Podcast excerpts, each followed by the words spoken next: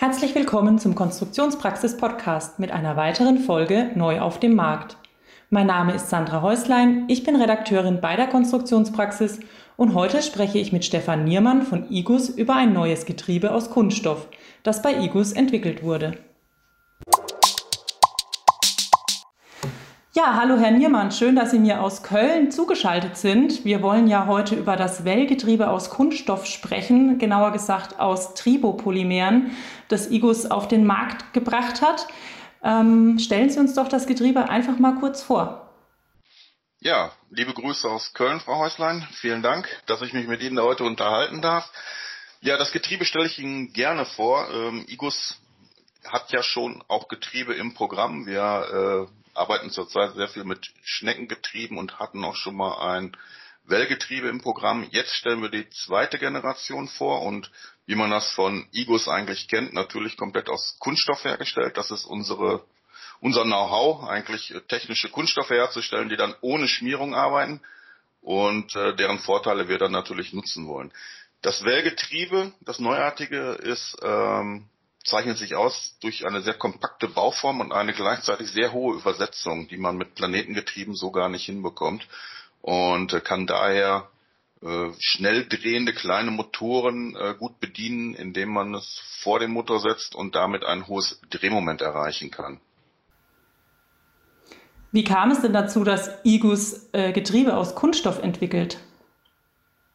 Also es ist sicherlich ein, ein fehlender Baustein in den ganzen Maschinenelementen, die wir ja schon, schon liefern, von Energieketten über Gleitlager, Linearführung, Zahnrimaxen. Also ein Getriebe war irgendwann an der Reihe. Jetzt speziell die Entwicklung dieses sehr kompakten, kleinen, leichten äh, und doch leistungsstarken Getriebes ist vor allem vom Roboterbau getrieben. Wir selber nutzen äh, dieses Getriebe jetzt in unseren Robolink DP Roboterarm, aber der Einsatz wäre auch in jedem anderen Service Roboter vorstellbar und ist eigentlich auch unser Ziel. Wir würden gerne mit diesem Getriebe andere Service Roboterfirmen beliefern, denn dieses leichte, kleine, kompakte Kunststoffgetriebe bringt in jedem Service-Roboter einen großen Vorteil, denn der Roboter muss weniger Eigengewicht mitschleppen und kann dadurch seine Payload erhöhen. Gibt es denn auch Nachteile, die die Kunststoffkomponenten gegenüber den metallischen Varianten aufweisen? Ja, Frau Häuslein, Sie wissen natürlich, wir reden gerne über unsere Vorteile. Die sage ich auch gerne nochmal. Also einfach Gewichtsersparnis durch Kunststoff, keine Schmierung durch diese tribologischen Eigenschaften und die kosteneffektive Herstellung, die dem Kunden natürlich dann auch einen Kostenvorteil bietet. Aber ja, es gibt auch ein paar Einschränkungen für den Anwender.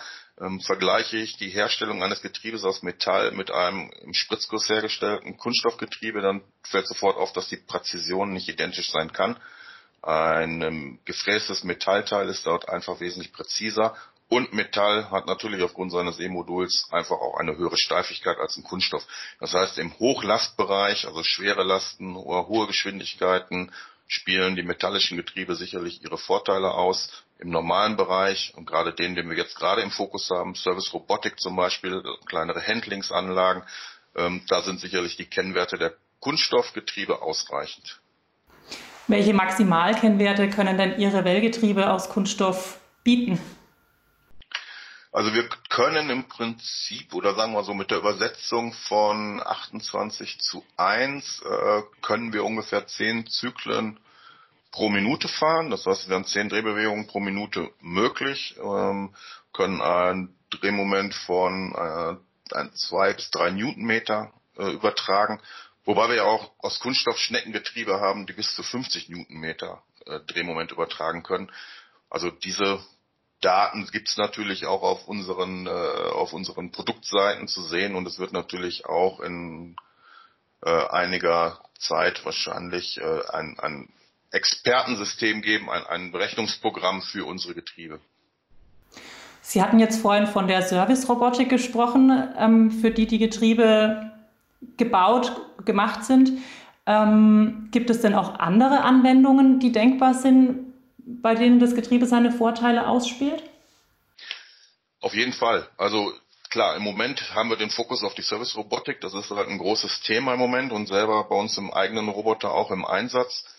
setzt für unsere nächste Roboter-Generation, das gibt es ja bisher als Studie, den Rebell, wird das ein, ein, ein, ein wichtiges Getriebe sein.